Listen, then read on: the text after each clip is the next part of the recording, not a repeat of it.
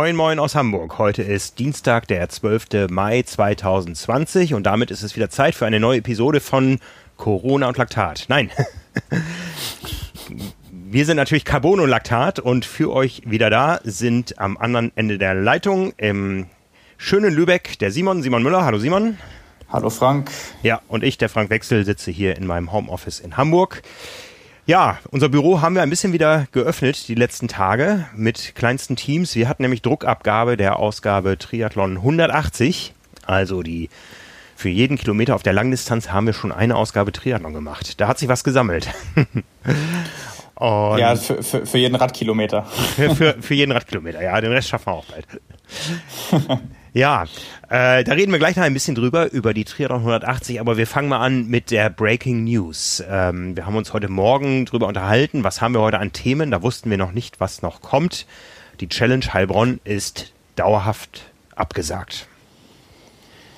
Ja, es war ähm, also mein persönlicher erster Gedanke. Ich habe ja auch unsere Meldung dazu geschrieben. Ähm, also wie gesagt, aus meiner Perspektive und Athletensicht war ich wirklich sehr, sehr froh, dass ich es letztes Jahr dann jetzt noch im Nachhinein geschafft habe, das Rennen einmal selbst zu erleben. Ähm, weil das äh, jetzt im Nachhinein noch echt eine, eine Erfahrung war, ähm, das mal gesehen zu haben. Ich habe es dir vorhin schon erzählt. Mir ging es nämlich mal so, als ich mit Triathlon angefangen habe ähm, und noch kein einziges großes Rennen, noch keine Mitteldistanz gemacht habe und so weiter, wollte ich unbedingt eines Tages mal Wiesbaden machen. Ähm, weil ich da auch so viel von gehört hatte und das eins der größten Rennen überhaupt war. Und äh, ja gut, da, dazu ist es dann nicht mehr gekommen. Ja. Äh, das Rennen gibt's auch nicht mehr. Äh, jetzt bei Heilbronn, ähm, aus der eigenen Perspektive bin ich einfach froh, dass ich die Erfahrung mal gemacht habe, das Rennen noch kennengelernt habe. Das war ähm, sowohl für mich persönlich letztes Jahr mit, mit deutscher Meisterschaft und so einfach auch eine, eine super schöne Erfahrung, an die ich wahrscheinlich immer zurückdenken werde, aber auch einfach ein Rennen, ähm, wo man sagen muss, es ist so zentral in der Innenstadt, es sind so viele Zuschauer gewesen, so viele Stimmungsnester, also das gibt's wahrscheinlich in, in Deutschland auf dem Niveau auch nicht so häufig. Und das ist schon echt ein ein schwerer Einschnitt, glaube ich, für viele. Also ich glaube auch dadurch, dass, äh, dass das Rennen mittlerweile oder zehn Jahre Bestand hatte, war das auch so ein Stammtermin für viele, viele Triathleten, für die das wahrscheinlich auch dann nur mal um die Ecke war. Ja, ja, also wie gesagt, wenn wir, wenn wir sagen dauerhaft abgesagt, dann heißt das nicht für 2020 abgesagt, sondern das Rennen ist definitiv Geschichte, wie der Veranstalter heute mitgeteilt hat. Äh, einer der ersten ganz großen, äh, der die Corona-Krise nicht überlebt. Ja, das ist halt äh, auch noch die nächste Frage jetzt. Ne? Also war das jetzt erst der Startschuss? Wie viele kommt noch, äh, kommen noch? Wer kommt noch? Ähm, also es war ja tatsächlich so, für die Leute, die das nicht mitbekommen haben, muss man das vielleicht einmal auch ganz kurz noch erklären. Am 1. April hat die Challenge Heilbronn offiziell bekannt gegeben, dass das Rennen für ähm, dieses Jahr nicht stattfinden kann. sollte am 21. Mhm. Juni starten. Hm. Ja, genau. Und äh, in dem Atemzug wurde dann auch gesagt, also sie äh, geben allen Startern bis zu 100 Prozent äh, der Startgebühren zurück, also eine volle Rückerstattung ähm, mit der Bitte und dem Aufruf eben, weil sie darauf angewiesen sind, viele Kosten noch decken zu müssen, ähm, eine, eine Spende zu tätigen in beliebiger Höhe. Also wie gesagt, konnte man sich aussuchen. Man konnte auch sagen, ich nehme einfach alles zurück, weil ich es eben selbst brauche oder wie auch immer.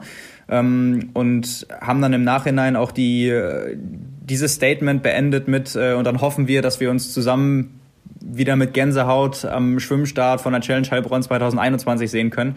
Und jetzt kam dann eben äh, die Info heute, dass diese ja, Solidaritätsspenden, zu denen aufgerufen wurden, nicht ausgereicht haben, um die hohen Kosten zu decken. Hinzu mhm. kam wohl, dass zwei große Sponsoren schon äh, für, für nächstes Jahr abgesagt haben, was dann eben nochmal oben drauf kam.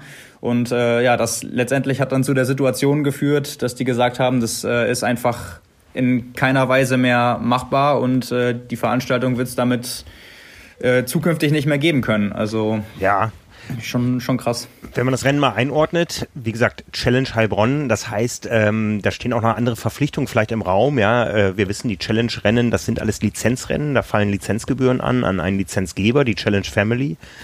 Und aus Heilbronn wissen wir auch, da hat es äh, vor kurzem einen Inhaberwechsel gegeben, wo also auch viel Geld geflossen ist. Und wenn natürlich das alles nicht bedient werden kann, dann ist vielleicht äh, der Schritt in eine Insolvenz der einzig richtige Schritt, auch wenn er schwer fällt, ähm, aber auch dann ein notwendiger Schritt.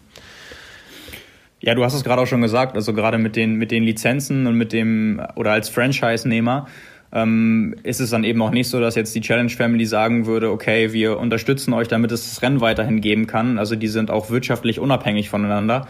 Und ähm, deswegen war es auch nicht möglich, das wurde zum Beispiel den Athleten auch noch äh, in, der, in der Mail jetzt geschrieben, die Startplätze zu übertragen. Also die Leute, die vielleicht auch gesagt hätten, äh, ich möchte so oder so irgendwo bei einem Challenge-Rennen starten, ähm, macht mir doch ein Angebot, ich möchte das Geld gar nicht wiederhaben, sondern schon einen garantierten Startplatz.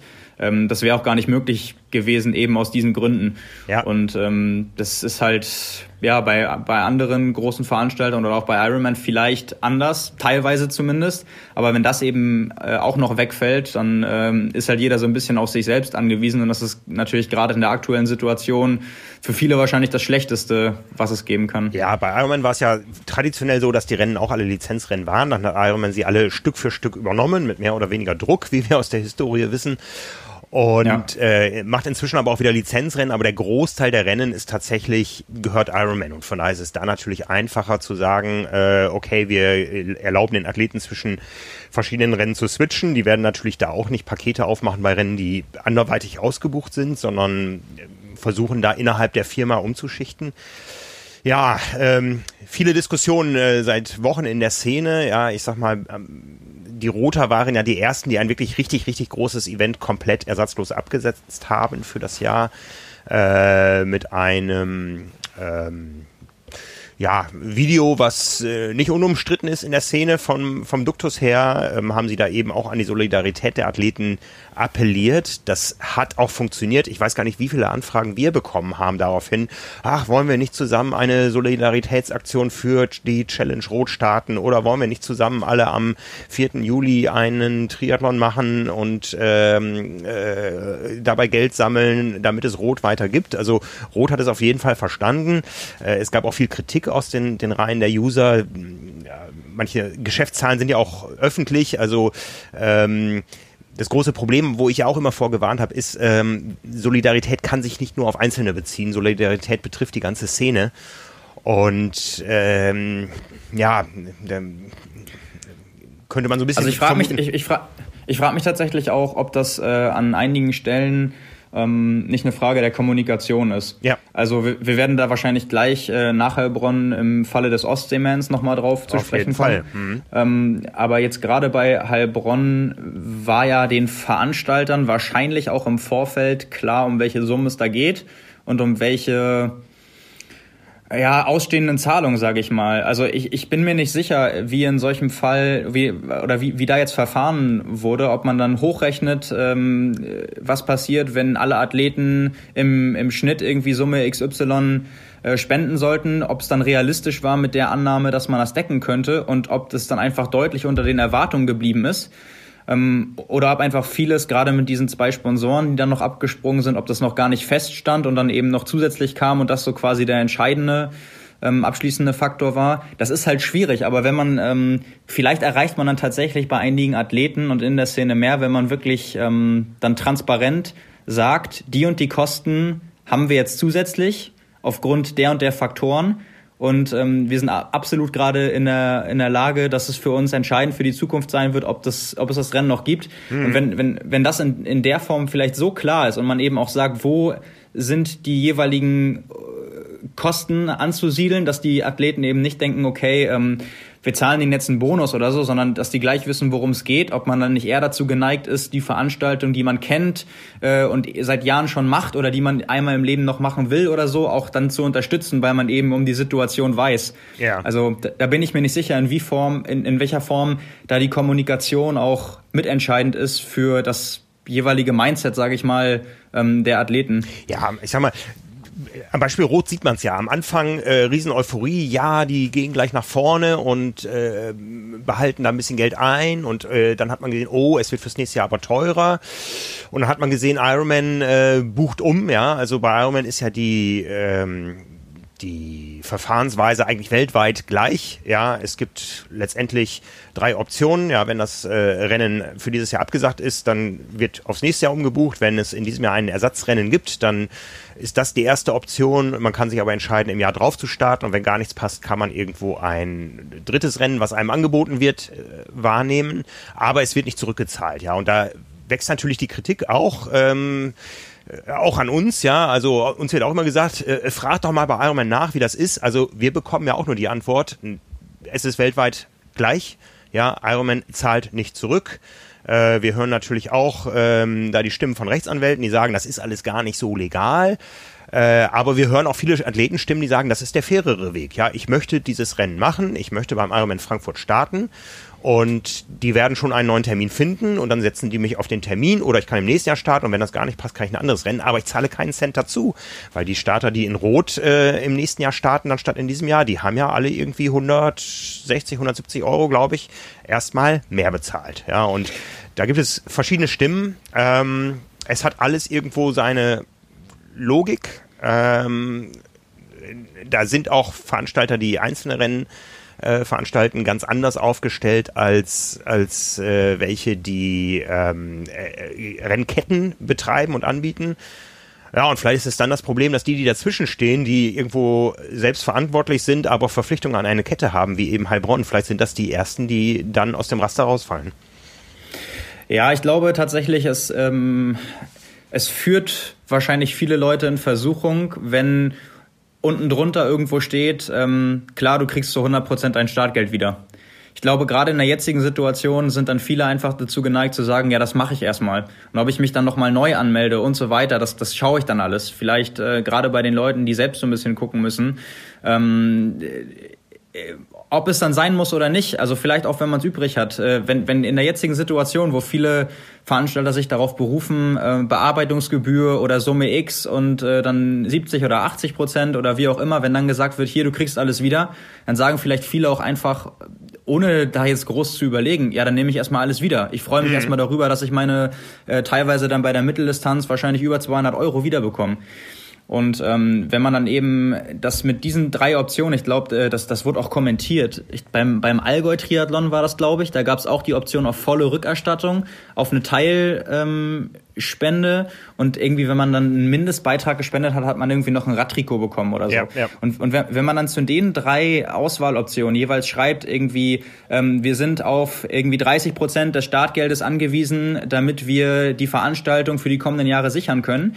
Ähm, wenn sowas dahinter steht, glaube ich, dass viele dann auch vielleicht auch überhaupt mal nur so nachdenken, weil sie dann, also da, da kann man ja auch niemandem Vorwurf machen. Also mit dem, mit dem Gedanken, weiß ich nicht, ob da jeder sofort jetzt reingeht. Also die Situation ist natürlich bekannt, aber ähm, ich glaube eher, dass die Leute dann so gepolt sind, oh, ich habe Glück, hier ist, ein, hier ist ein Veranstalter, der mir alles zurückzahlt.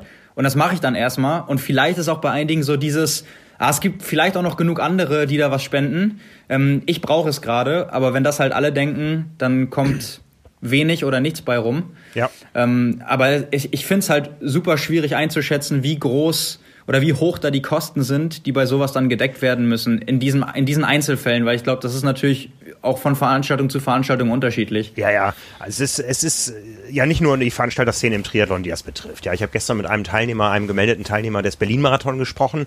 Der sagte, wir warten auch, ja, wie, da wurde gesagt, der Berlin-Marathon fällt aus, wir melden uns, aber wir warten noch. Und da geht es natürlich auch um enorme Gelder, ja, bei, bei deutlich größeren Teilnehmerzahlen noch, als wir es aus äh, dem Triathlon-Geschäft kennen. Natürlich nicht so hohen Einzelstartgebühren wie beim Ironman, aber in der Summe doch deutlich mehr Geld noch, ja, weil einfach die Teilnehmerzahl deutlich, deutlich größer ist und so ein Marathonstart bei den großen Stadtmarathons ja auch in der Regel mit über 100 Euro zu Buche schlägt und dann das Ganze mal mehrere Zehntausend Mal. Ja, und äh, ich habe hier gerade eine Mail bekommen von der Elbphilharmonie. Ich hätte zum ersten Mal ein Konzert in der Elbphilharmonie besucht nächste Woche, ähm, wo es auch nur hieß, ja, wir erstatten alles zurück, aber gebt uns Zeit. Unser unser Ticketsystem kann zwar viele Bestellungen auf einmal generieren, aber die Rückabwicklung, das muss alles händisch laufen. Von daher mhm. äh, gebt uns Zeit, ja. Da sind wir beim Thema Zeit. Ähm, wenn auch die Meinungen draußen, ob jetzt der Weg von Challenge oder von Ironman der bessere und athletenfreundlichere ist oder so, ähm, wenn die Meinungen da auch auseinandergehen und man auch alle Argumente irgendwo nachvollziehen kann, ist die Kritik bei einem Veranstalter, der vielleicht auf Zeit gespielt hat, doch ähm, eindeutig, und da geht es um den Ostseeman. Eigentlich eine, eigentlich eine Love-Brand hier im Norden, muss man sagen, bisher gewesen. Äh, es war die Langdistanz des Nordens, die ein bisschen darunter gelitten hat, dass der Ironman nach Hamburg gekommen ist und natürlich dann eine Menge des äh, langstreckenfähigen Athletenpotenzials abgezogen hat. Und dann hat man da im Norden, im hohen Norden in Glücksburg äh, eine Mitteldistanz angedockt. Und auch die fällt natürlich dieses Jahr der Corona-Krise zum Opfer. Aber da gab es sehr viel Kritik letzte Woche, weil die Abläufe der Kommunikation doch fragwürdig sind, sage ich mal. Ja, ich glaube, da können wir auch ganz gut den Bogen äh, spannen, weil wir haben ja eben schon über Kommunikation geredet und äh, wie wichtig es ja eigentlich jetzt wäre, wenn man als Veranstalter so sehr betroffen ist, dann auch an die Leute zu appellieren und klarzumachen, in welcher Lage man sich befindet. Ähm, ja, also wenn man das umdrehen will, ist es ja eben genauso wichtig, dass man nicht einfach irgendwelche Entscheidungen trifft ähm, und, und Athleten vor vollendete Tatsachen stellt und im schlimmsten Fall, wie jetzt in dem Fall, irgendwie noch so ein bisschen ja, wenn man die Umstände, wir, wir reden ja jetzt wahrscheinlich äh, gleich drüber, sieht, dann kommt einem das echt so vor, als wenn man die äh, Sportler so ein bisschen an der Nase rumführen will. Mhm. Also ähm, Veranstaltung wäre gewesen beim Ostseeman dieses Jahr am, am 2. August. Es wäre sogar ein Jubiläum gewesen, 20. Austragung. Mhm. Und ähm, ja, wie du schon gesagt hast, also ich glaube, der Ostseemann ist gerade so hier im Norden eine der beliebtesten Veranstaltungen. Wir hatten das ja auch schon mehrfach in den letzten Jahren im, im Magazin, einfach weil das so richtig familiär organisiert ist, ähm, da keine große Bereicherung äh, von, von den Startgeldern oder so stattfindet, sondern das einfach mit, mit viel, viel Liebe organisiert wird und, und die äh, Teilnehmer auch, glaube ich, über die Jahre äh, schätzen gelernt haben, was sie irgendwie an der Veranstaltung finden können. Und ähm, jetzt war eben, wie, wie fangen wir da chronologisch an? Also ich meine, letzte oder vorletzte Woche haben uns irgendwann so viele, nee, letzte Woche war es, haben uns auch so viele Zuschriften und, und Nachrichten erreicht, dass ähm, wir der ganzen Sache ja auch mal nachgegangen sind und beim Veranstalter nachgefragt haben. Und da wurde äh, bei uns oder wurde uns darauf aufmerksam gemacht, ähm, dass jetzt quasi, also man hat ja die, die Möglichkeit, wie du es gerade gesagt hast, sich entweder bei der Mittel- oder bei der Langdistanz anzumelden. Ja. Und dass die Athleten am 5. Mai eine Mail bekommen haben mit der Info zur Rückabwicklung. Also von dem, was sie jetzt quasi wiederkriegen können. Und äh, da hieß es dann, glaube ich, äh, von den 380 Euro Anmeldegebühr für die Langdistanz ähm, hätten die Athleten dann nur 54 Euro wiederbekommen. Und ähm, alle, die das betrifft, hätten zusätzlich äh, einen Rabatt für 2021 in Höhe von 3,5 Prozent auf die Startgebühr bekommen, wo man mhm. dann wahrscheinlich auch denkt, äh, irgendwie, okay, ähm, ich warte jetzt seit ein paar Wochen äh, darauf, wie viel ich zurückbekomme, ähm, welche Optionen es gibt. Und dann wird mir gesagt, von 380 Euro bleiben mir nur 54 Euro. Ähm, aber immerhin für nächstes Jahr äh, kann ich kriege ich das Ganze dann äh, dreieinhalb Prozent günstiger. Das ist das eine und äh, das ist, was ich mit äh, an der Nase herumgeführt meinte, ähm, ist die Tatsache, dass in den Vereinbarungen wohl stand oder jeder Athlet äh, unterschrieben hat, dass man bis zum vierten, fünften, also ein Tag bevor diese Mail rausging an alle Athleten, ähm, sich noch auf eine Rückerstattung berufen konnte. Also ähm, das ist dann natürlich vom Timing her und von der Kommunikation eigentlich der denkbar schlechteste Weg, weil ganz egal, ob das jetzt irgendwie Absicht oder nicht, das ist ja jetzt nur ähm, auch nur Mutmaßung. Wir wissen es ja nicht. Ja.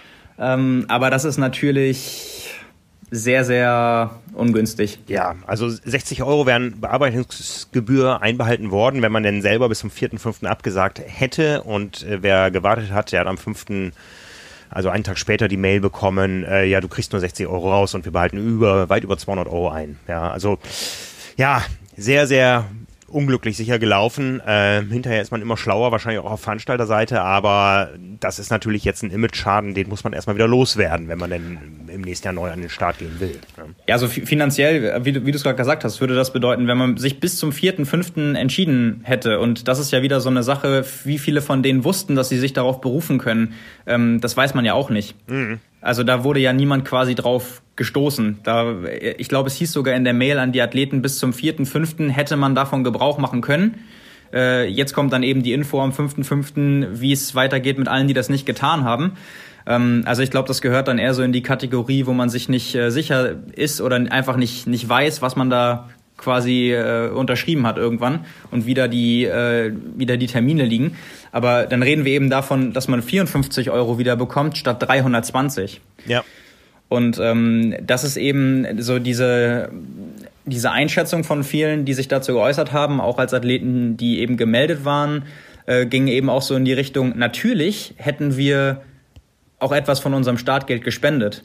Aber wenn wir quasi so vor vollendete Tatsachen gesetzt werden und äh, so die Kommunikation läuft, dann ist man auf, auf Teilnehmerseite einfach nur sauer. Und das mhm. kann, ich, kann ich in dem Fall auch absolut nachvollziehen.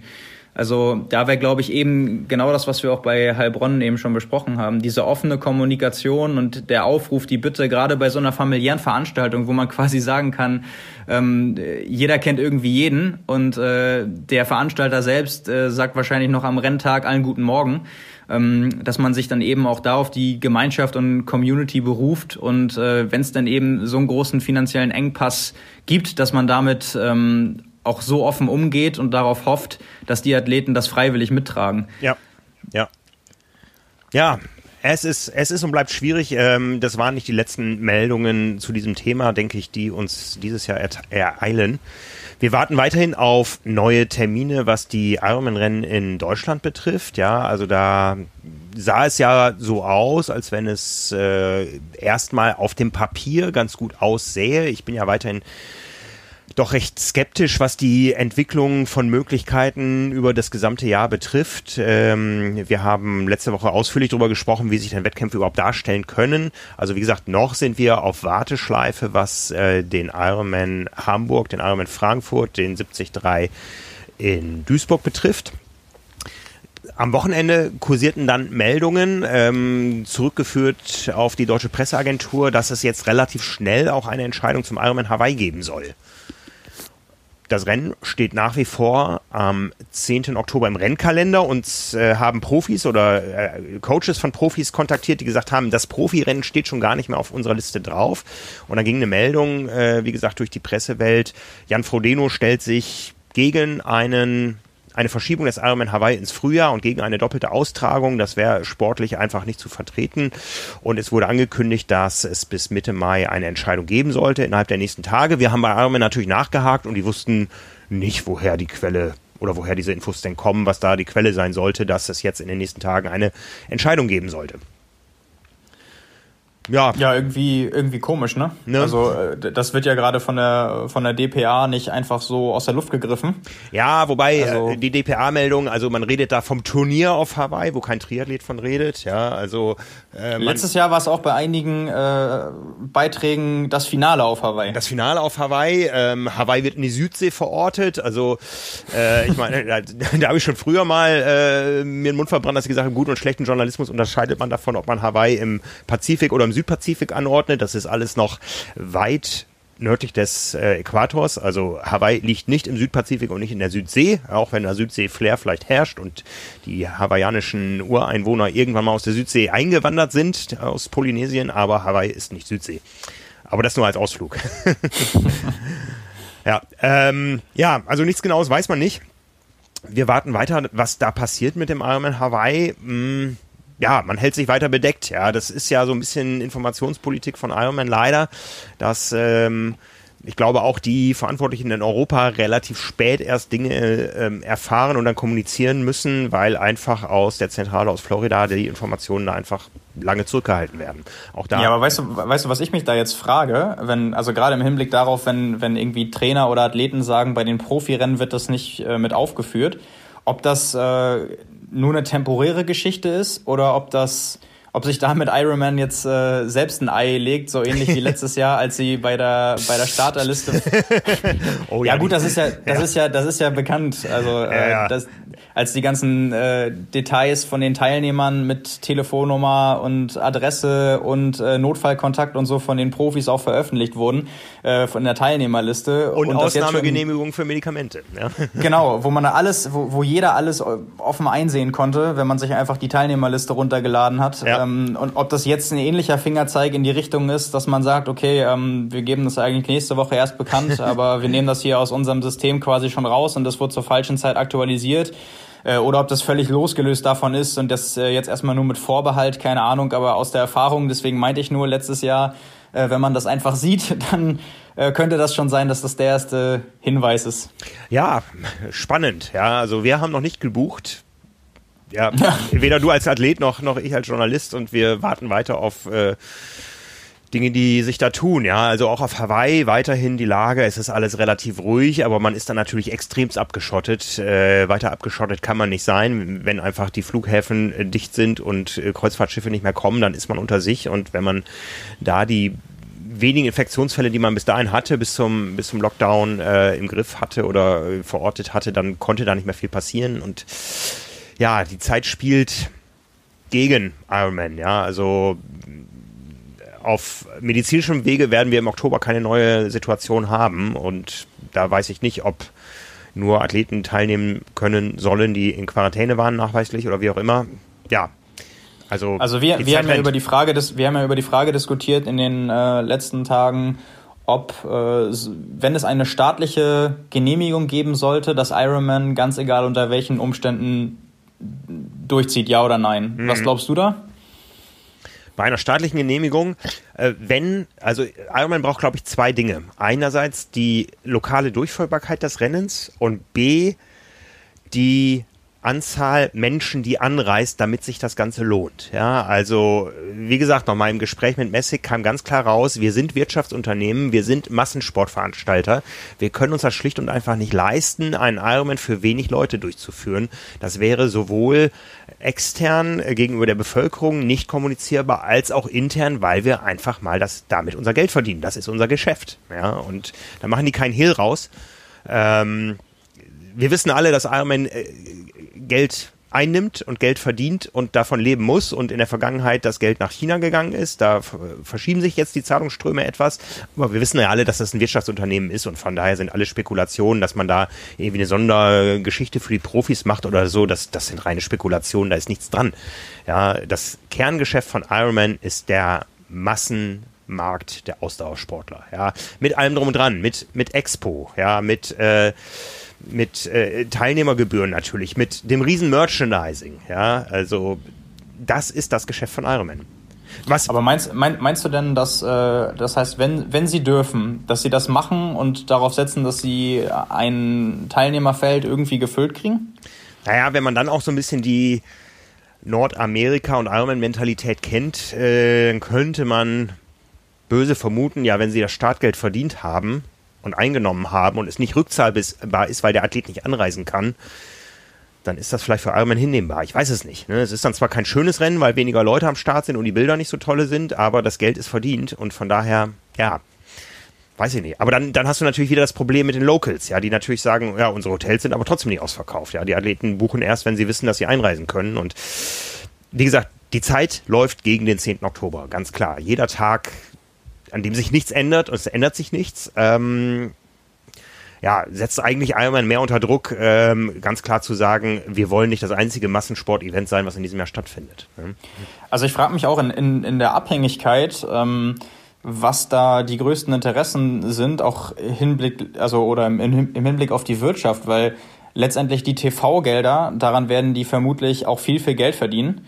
Und wenn jetzt beispielsweise die Profis sich alle einig sind, äh, dass sie bei einer Weltmeisterschaft mit Einladung oder sonst irgendwie gar nicht starten wollen, oder sei es die besten fünf oder die besten zehn, das würde ja die Veranstaltung sportlich so abwerten, dass da auch wirklich niemand mehr von der mhm. Weltmeisterschaft sprechen würde. Ja, also und äh, dann sagen die, die Fernsehsender ja irgendwie wahrscheinlich auch nicht, okay, da müssen wir unbedingt hin, wenn man zu dem Zeitpunkt überhaupt wieder normal darf und so weiter. Ja. Dann verzichten sie einfach auf eine Berichterstattung und dann findet der Ironman Hawaii eben auch nicht so groß in den Medien äh, statt, international, wie es in den letzten Jahren der Fall war, weil es nicht das gleiche Event ist. Ja, wobei äh, TV-Gelder sind da zweitrangig. Ja, also wir wissen ja, das Rennen wird irgendwie schön aufbereitet fürs amerikanische Fernsehen kurz vor Weihnachten und ansonsten ist Deutschland der Medienmarkt. Ja, und äh, das ist es äh, an, an Facebook äh, Live und was da alles läuft, da verdient Ironman nur, weil sie die äh, Sponsoren präsentieren können. Da, ist, da ist natürlich auch eine gewisse Verpflichtung, das gegenüber den Sponsoren leisten zu können. Ich meine, bei Heilbronn haben wir es gerade gehört, da sind zwei Sponsoren abgesprungen und schon ist das Rennen nicht mehr da. Aber Messig sagt ja selber, im Gespräch neulich, wir sind nicht die Bundesliga, wir leben von den Teilnehmergebühren und nicht von den Fernsehgeldern. Ja, also das ist eher zu vernachlässigen, weil da sind wir aus Deutschland einfach verwöhnt. Ähm, die öffentlich-rechtlichen hierzulande, auch aufgrund der Erfolge der letzten Jahre, die ähm, haben viel getan für den Ironman, ähm, aber es ist nicht so, dass da jetzt Millionen aus aller Welt fließen. Ja, ich frage mich auch so ein bisschen einfach aus, aus Imagegründen, was jetzt besser wäre, zu sagen konsequent, ähm, wenn man es sich denn überhaupt leisten kann, äh, wir verzichten darauf oder das äh, weiterhin Weltmeisterschaft zu nennen und mit einer, mit einer Einladung immer noch versuchen, ein möglichst hochklassiges Profifeld an den Start zu kriegen, aber dann zu riskieren, dass die sportliche Wertigkeit ähm, so gering ist, dass die Aufmerksamkeit eben auch deutlich darunter bleibt. Mhm. Weil wir wissen ja auch, also die Leute, die sich für Triathlon interessieren, ganz egal, ob da jetzt äh, noch drei Athleten mehr oder weniger starten, dann äh, guckt man das vielleicht äh, weniger euphorisch, aber man guckt es, wenn mhm. man Triathlet ist oder Triathlon-Fan, sag ich ja. mal. Aber ähm, die, die Reichweite, die sowas darüber hinaus hat und äh, gerade eben dann auch so aus Imagegründen, ist, ich, ich weiß nicht, ob ob das für Ironman relevant ist, dass sie sagen, ähm, wir machen es wir machen's richtig oder wir lassen es sein. Oder ob sie irgendwie, also das meinte ich mit der Frage, ähm, meinst du, wenn sie dürfen, machen sie es auf jeden Fall und blenden alles andere aus? Also das ist, find, die Frage finde ich persönlich halt spannend.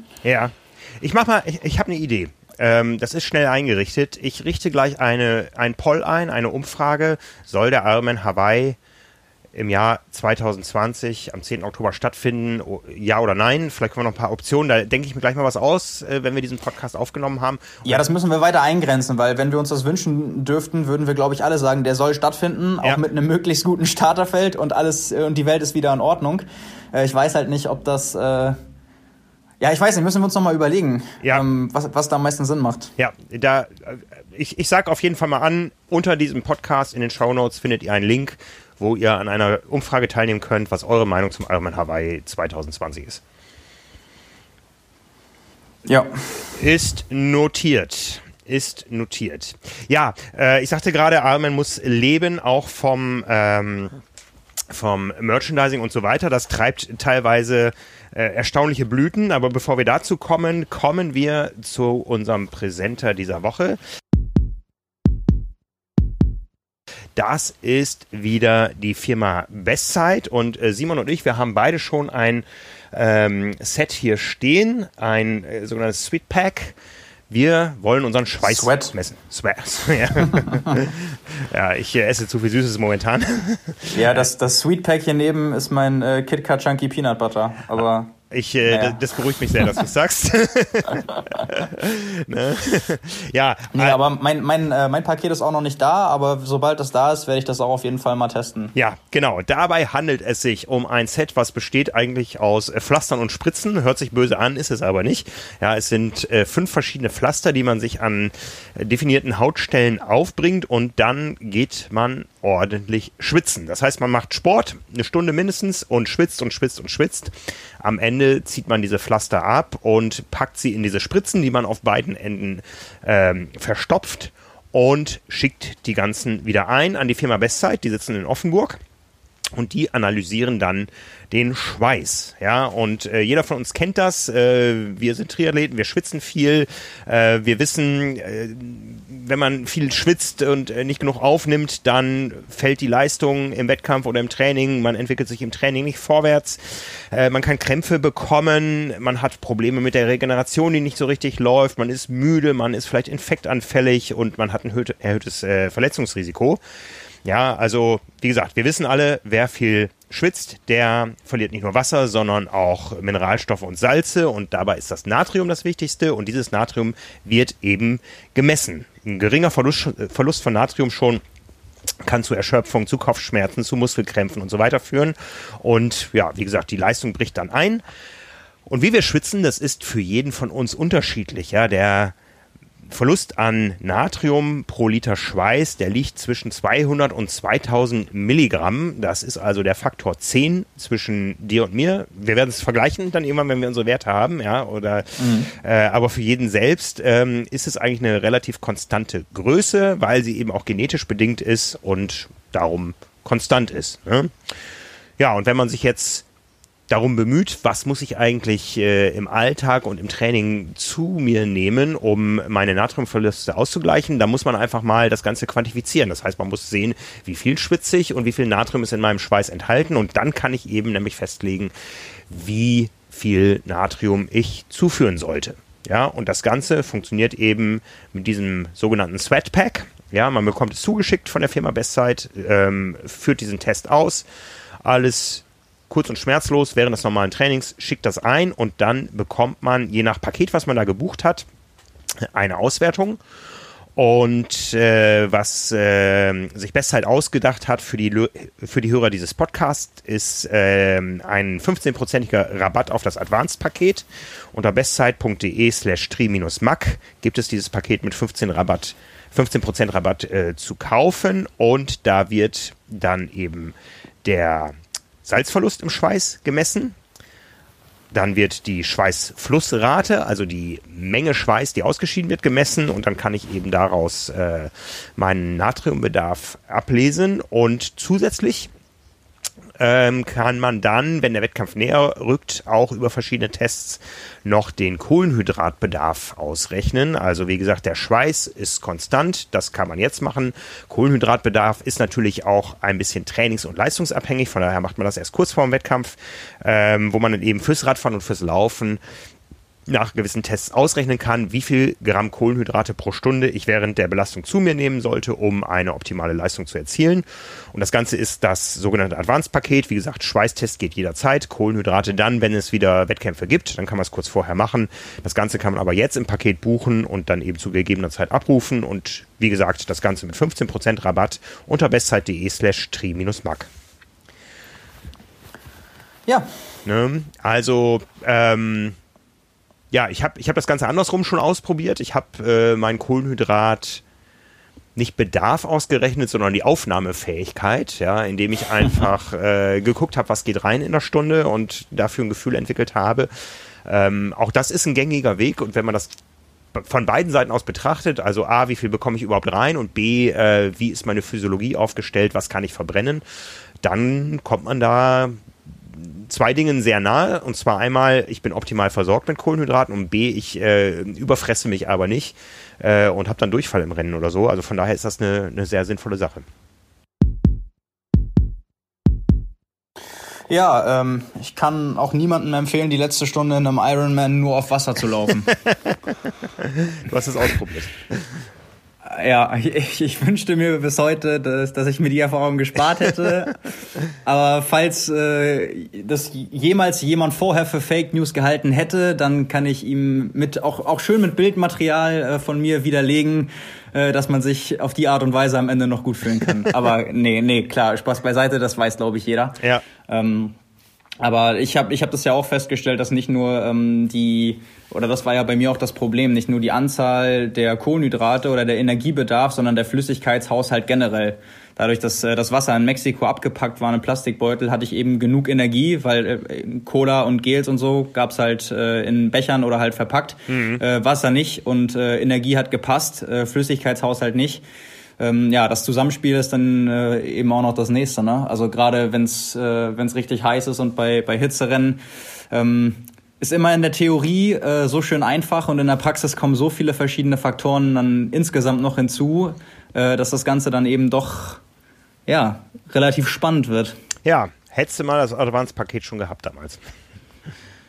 Ja, das hätten wir also, ja, unter Umständen hätten mir das tatsächlich geholfen. Aber also ich habe ja wirklich auch zwei, drei Tage gebraucht, ähm, um dann zu verstehen, also gerade weil ich mich ja mehrfach übergeben habe, dass es nicht nur das süße Zeug und die Hitze war, sondern dass ich einfach komplett dehydriert war ähm, und äh, auch, auch dann im, im Ziel und das eben nicht daran lag, dass ich unterversorgt war, sondern dass ich einfach irgendwann dann beim Marathon auf der zweiten Hälfte äh, das Wasser da immer übersehen habe, weil das in Beuteln so schlecht zu trinken war und dann einfach immer ISO und Cola und so gegriffen habe und äh, ja, da dann die Menge gefehlt hat. Nicht an Energie, sondern an Wasser. Ja. Also, nächste Woche werden wir mal unsere Werte vergleichen und gucken, wo wir stehen. Ja, ich hoffe, das äh, kommt vielleicht heute noch oder morgen bei mir, dann mache ich das auch direkt und dann bin ich echt sehr, sehr gespannt. Ich habe überhaupt gar keine Ahnung, wie das bei mir aussieht, habe das noch nie gemacht. Äh, ja, finde es aber auf jeden Fall sehr interessant und hoffentlich dann auch nützlich für die Zeit, wenn wieder Rennen stattfinden und ja. man was davon hat. Ja, ne? also es ist äh, relativ neu. Wir haben es alle gesehen bei ähm, Lionel Sanders, der das auf Hawaii recht ausgiebig gemacht hat und auch äh, Sebastian Kiele, der es jetzt gerade checkt und ja, sind wir mal gespannt, zu welchen Erkenntnissen uns das alles führen wird. Ja, voll. Also ich finde es auch faszinierend insgesamt, so was jetzt, ähm, ohne dass die Situation ja jetzt gerade prädestiniert dafür ist, äh, mittlerweile von zu Hause möglich ist. Ja. Also allein diese, diese Vorstellung, du machst das alles und äh, schickst es dann ein und äh, von, also von Schweißtest über Leistungsdiagnostik mit ähm, Berechnung von Kohlenhydraten, so du brauchst quasi ja, das, wovon Lionel Sanders seit Jahren immer träumt. Du brauchst dein Haus nicht mehr verlassen. Du kannst ja. alles jetzt mittlerweile äh, indoor und zu Hause machen. Ähm, klar, ist jetzt nicht äh, besonders reizvoll für jeden, aber gerade in der aktuellen Situation, wo das unter Umständen sogar zwischenzeitlich verboten gewesen wäre, ähm, ist halt eben doch schön, dass es die Möglichkeiten überhaupt gibt. Was davon man wie nutzt, ist natürlich auch jedem und, und der eigenen Situation selbst überlassen. Ja, können wir schon einen kleinen Sneak Preview geben zur Triathlon 180. Wir haben vorhin schon kurz darüber gesprochen. Erscheint nächste Woche, in einer Woche. Äh, da hast du bist du quasi in dein äh, eigenes Labor gegangen. Du hast äh, sowohl Leistungsdiagnostik zu Hause gemacht, als auch äh, dich äh, intensiver mit dem Thema Leistungsmessung beim Laufen beschäftigt. Ja, genau. Ich habe den äh, Power Performance Decoder ausprobiert von Insight.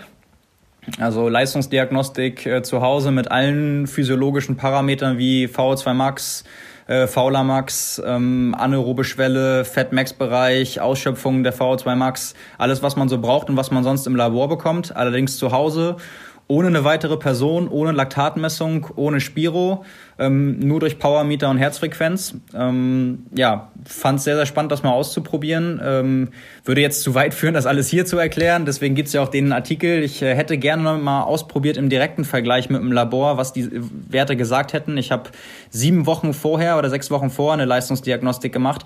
Aber sowohl vom zeitlichen Abstand als auch vom Unterschied der Leistungsquelle, also ich bin das halt auf einem anderen Rollentrainer gefahren und so weiter, ist es halt schwer vergleichbar. Gerade dann bei einer einzelnen Person, also da dann drauf Rückschlüsse zu ziehen, ähm, habe ich mir im Endeffekt dann sogar ganz gespart, ähm, weil ich nicht glaube in beide Richtungen, dass das wirklich aussagekräftig wäre. Ähm, das mal genauer zu untersuchen irgendwie. Also natürlich wurde das für die Entwicklung äh, des Tests gemacht. Ähm, auch mit zwei Profi-Rad-Teams und auch über ein halbes Jahr und mit hunderten äh, Tests als Referenz. Ähm, trotzdem hätte es mich persönlich jetzt mal so interessiert, wenn da so ein paar Tage oder eine Woche zwischengelegen hätte, äh, wie groß da die Differenz von den Tests ähm, gewesen wäre. Aber an sich natürlich ein spannendes Thema, deswegen meinte ich gerade, also wenn das zukünftig möglich ist, dass man äh, das quasi ohne den Mehraufwand auch zu Hause machen können, könnte das natürlich die Anzahl der Tests erhöhen. Ähm, Gerade bei Age-Groupern weiß man auch, äh, so ein Test im Labor kann gut und gerne mal den ganzen Tag in Anspruch nehmen. Das heißt, der eine oder andere wird vielleicht dann auch einen Urlaubstag nehmen müssen. Mhm. Ähm, das hat man dann halt alles nicht. Und man hat sein Equipment und im Gegensatz zur Labordiagnostik muss man zum Beispiel auch nicht auf äh, Periodisierung von äh, Koffein oder so achten und ähm, das der Ziel oder das, das Ziel ist schon so ein bisschen das aus dem Training rauszumachen. Fand ich eine spannende Erfahrung. Ähm, genau, habe ich dann im, fürs Magazin detailliert aufgearbeitet und ähm, ja, genau das andere. Ich, ich hatte in die Themenliste geschrieben Watt-Wortspiele zu, zu Stride, weil ich mir für die Headline natürlich irgendwas mit Watt überlegen wollte. Ähm, also äh, Watt ist los im Magazin. ähm, aber diesmal beim, beim Laufen und nicht beim Radfahren. Also äh, ich mache das ja jetzt auch, glaube ich, mittlerweile schon seit drei Jahren. Ähm, allerdings mit dem mit der zweiten Generation des Stride-Sensors und habe damit auch äh, alles schon gemacht. Also bei Wettkämpfen im Training ausgewertet, äh, schon gepaced, das bei Leistungsdiagnostiken mitbenutzt, äh, um dann die Trainingsbereiche zu planen und Vergleich zu gucken, Laufbahn zu Straße bei gleicher Geschwindigkeit und so. Also ich habe damit äh, jetzt über die Jahre echt viele Erfahrungen auch gesammelt und habe dann eben äh, jetzt den, den dritten Sensor, den neuen von äh, Stride auch nochmal ausprobiert, habe die Gegen getestet und habe nochmal so geschaut und weil die ganze ja, Technologie an sich ja auch noch relativ jung ist, habe ich da auch nochmal so einen generellen Überblick äh, gegeben. Und was ich dabei sehr spannend fand, ist, ich habe auch ähm, einmal über, über meinen eigenen und über unseren äh, Triathlon-Account bei Instagram so eine, so eine Umfrage gemacht, weil mich das auch für den Artikel und generell interessiert hat, wie viele Leute schon mal einen äh, Power Meter beim Laufen letztendlich benutzt haben. Äh, von denen, die es benutzt haben, wie viele das hilfreich fanden und wie viele eher das nur als äh, Spielerei empfunden haben und mit den Daten nichts anfangen konnten und wie viele von denen, die es noch nicht ausprobiert haben, das irgendwann gern mal machen würden. Ja. Und äh, letztendlich, oh, die, die genauen Zahlen äh, findet man auch im Artikel. Ich habe es jetzt auch nicht ganz genau auf die Prozentzahl im Kopf, aber so die, die Hauptaussage war so, ich glaube, ein Fünftel der Leute, die daran teilgenommen haben, das waren letztendlich irgendwie so knapp 1500, ähm, haben das schon mal ausprobiert. Dann letztendlich, da war ich überrascht, nur ein bisschen mehr als die Hälfte hat gesagt, ich fand die Daten sehr hilfreich und konnte damit konkreter was planen und damit was machen. Und von denen, die es noch nicht benutzt haben, haben irgendwie, ich glaube, 85, 80 bis 85 Prozent ge gesagt, äh, würde ich aber gern mal machen. Ja. Das heißt, ähm, da gibt es offensichtlich Hürden. Das eine ist bestimmt äh, das Finanzielle, weil der neue Sensor, glaube ich, auch äh, 229 Euro sind, kostet. Ähm, und das andere ist, glaube ich, auch so eine Wissenslücke letztendlich. Also die, die Frage, so was kann ich mit den Daten anfangen? Also ähm, das ist natürlich auch das Nächste. Es braucht halt, äh, wie schon gesagt, ich habe es jetzt über Jahre gemacht und ich habe Monate gebraucht, um überhaupt mal Daten zu sammeln und mich mit der Thematik nochmal zu beschäftigen, um daraus schließen zu können, was mir das jetzt überhaupt sagt. Ja, also ich glaube, das Problem ist, wir Triathleten sind ein bisschen versaut durch das Thema äh, Wattmessung oder Leistungsmessung im Radfahren. Da ist das Ganze so, so einfach. Ja, da gibt es diesen einen Wert. Ähm, das lässt sich aber nicht eins zu eins vergleichen mit den Möglichkeiten beim Laufen. Beim Laufen gibt es dann wieder andere ähm, Metriken. Da gibt es eben eine Rausrechnung, welchen Anteil meiner Leistung ähm, brauche ich für den Vortrieb. Jetzt neuerdings, äh, welchen Anteil meiner Leistung brauche ich, um den Windwiderstand zu überwinden äh, und welchen Anteil meiner Leistung brauche ich, um überhaupt meine, meine Körperform aufrechtzuerhalten. Und dann kann man noch verschiedene Dinge wie den Federwert der Beinmuskulatur messen und so. Ähm, es gibt mehr Werte, aber man muss sich in jeden dieser einzelnen Werte reindenken. Was ist jetzt eine gute und was ist eine schlechte Leg Spring Stiffness? Ähm, und äh, was kann ich tun, um sie zu verbessern? Und was ist eine Verbesserung? Ähm, also Laufmetriken sind einfach viel, viel vielfältiger als beim Radfahren. Beim Radfahren geht es nur darum, die Kurbel zu drehen und es gibt dazu noch eine Frequenz. Ähm, beim Laufen ist es doch deutlich komplexer und darum auch äh, er, er, ja, kann man tatsächlich sagen, überfordert es viele, die so von Laufökonomie, von, von Laufbiomechanik und so äh, noch gar nicht viel gehört haben und dann wird es auch schnell frustrierend, sich da reinzudenken und Zahlen zu sehen, mit denen man erstmal nichts anfangen kann. Ja, du brauchst halt ein bisschen Geduld. Ne? Also ja. du brauchst ein, ja. einmal das, das Wissen generell zu dem Thema und dann brauchst du Wochen oder Monate mit eigenen Daten, damit du überhaupt äh, eine Einschätzung hast. Ja. Also das ist, das ist so das Nächste. Das, ich glaube, das Spannendste, was ich bisher damit gemacht habe, um äh, irgendwelche Entscheidungen fällen zu können, ist quasi die Laufökonomie ähm, im Sinne von verschiedenen Schuhen zu messen. Also nur, nur für mich und auch nicht irgendwie standardisiert, ähm, irgendwie unter, unter Laborbedingungen. Aber ich fand es dann eben genau deswegen im Training auf der Straße mal spannend. Ich bin 1000 Meter Intervalle gelaufen und hatte habe dann vier Paar Schuhe angezogen mhm. und ähm, habe dann mal geguckt, wo da in, in Watt vielleicht Unterschiede sind und da waren doch schon große Sprünge dabei. Also natürlich müsste man das jetzt, äh, um, um eine klare Aussage zu treffen, irgendwie standardisiert, wahrscheinlich dann am besten auf dem auf dem Laufband und so, wo du alle anderen Parameter gleich hast, ähm, machen. Aber es ist eben vielseitig einsetzbar. Ja. Und gerade so diese Frage und auch, auch für Laufökonomie generell kann man da, weil die, die Verlässlichkeit der Messwerte ähm, habe ich jetzt über die, über die letzten Monate dann auch wirklich festgestellt, die ist schon sehr, sehr gut. Also da kann man sich echt schon immer gleichmäßig drauf äh, berufen. Mhm. Und äh, es ist schon, habe ich dann festgestellt, vielseitig einsetzbar. Also das, das Spannendste oder was ich nochmal gerne machen würde, abgesehen von äh, Schuhe wechseln, ist auf der Bahn ähm, Intervalle laufen und dann fährt einmal jemand mit dem Rad vor ähm, oder, oder du läufst es alleine und dann versuchen, das gleiche Tempo zu laufen und dann entweder zu sehen, okay, ähm, es macht einen Unterschied, weil es ist möglicherweise dann Windschatten, wie viel macht es aus, oder ob das wirklich nur für den Kopf hilfreich ist. Ja. Also ob, ob ich dann entweder schneller laufe und die gleiche Leistung bringe ähm, und das quasi da, da gar keinen Einfluss hat und äh, das nur mental einfacher ist, ähm, oder ob man das auch wirklich merkt in Form von Windrausrechnung, weil wie du schon ja. gesagt hast, man kann dann eben auch sehen, wie viel im Vergleich zu vorher ähm, muss man für den Windwiderstand aufbringen, wie groß da der Faktor ja. ist. Und äh, selbst wenn das nicht so ist, könntest du das ja gegeneinander abgleichen. Also kleiner, das will ich immer noch mal machen. Ja, also. Kleiner Disclaimer für die Leute da draußen, man kann das auch machen, indem man hinter jemandem herläuft. Simon findet nur keinen. darum, darum jetzt diese Radvariante. Ich glaube, das wird auf vielen äh, Tatanbahnen nicht gern gesehen, dass ja jemand mit dem Rad rumfährt, aber bei Simon ist das so ein bisschen aus der Not geboren. Ja, äh, das ist so wie, wie die Steherrennen auf der Radbahn früher. Weißt du, das ist, das ist so die, die Leute, die mich beim, bei den Intervallen pacen, kommen vom Laufen und sind so dünn, dass da sowieso kein Windschatten zu holen ist. Ja. Das, das, ist so ein bisschen das Problem. Also ob ich das mache oder nicht, äh, ja. da wird man kaum was feststellen können. Ja. Ähm, ja, also ja. Äh, da habe ich auch noch so ein bisschen, das habe ich jetzt in der Zeit für die Ausgabe nicht geschafft. Das hätte ich gerne auch noch mal ausprobiert äh, und dann irgendwie ausgewertet. Aber äh, das will ich auf jeden Fall noch mal machen. Ja, jetzt haben wir also den großen Bogen gespannt äh, von den Dingen, die man zu Hause messen kann, wie den Schweißtest unseres Präsenters Bestzeit über Dinge, die man zu Hause lesen kann, um sie dann zu Hause durchzuführen. Unsere nächste Triathlon-Ausgabe. Kommen wir zu den Rennen, ja, zu den Rennen, die man zu Hause machen kann. Und ich habe vorhin schon gesagt, das treibt teilweise komische Blüten. Ähm, du hast die Zahlen zusammengetragen zu den Ironman Virtual Races. Äh, ich habe, äh, ja. wie gesagt, die ersten drei mitgemacht. Ich weiß nicht, hast du noch mehr eingeloggt inzwischen als ich? Also ich. Ähm, ich, äh, achso, ob ich bei den Ironman-Rennen mal ja. teilgenommen habe? Ja, noch gar nicht. Noch nee, gar nicht. Das okay. von, mhm. von, von Anfang an ähm, nicht gemacht. Ja, also ich Aber find, äh, wir haben ja schon drüber ja. gesprochen, es nimmt auch so ein bisschen Überhand, also jetzt jedes Wochenende bei Ironman irgendwo was zu machen und ähm, da möchte ich auch nochmal alle da draußen um Verständnis bitten. Also wir kriegen so viele Anfragen, äh, welches virtuelle Rennformat wir doch irgendwo bei uns featuren sollen.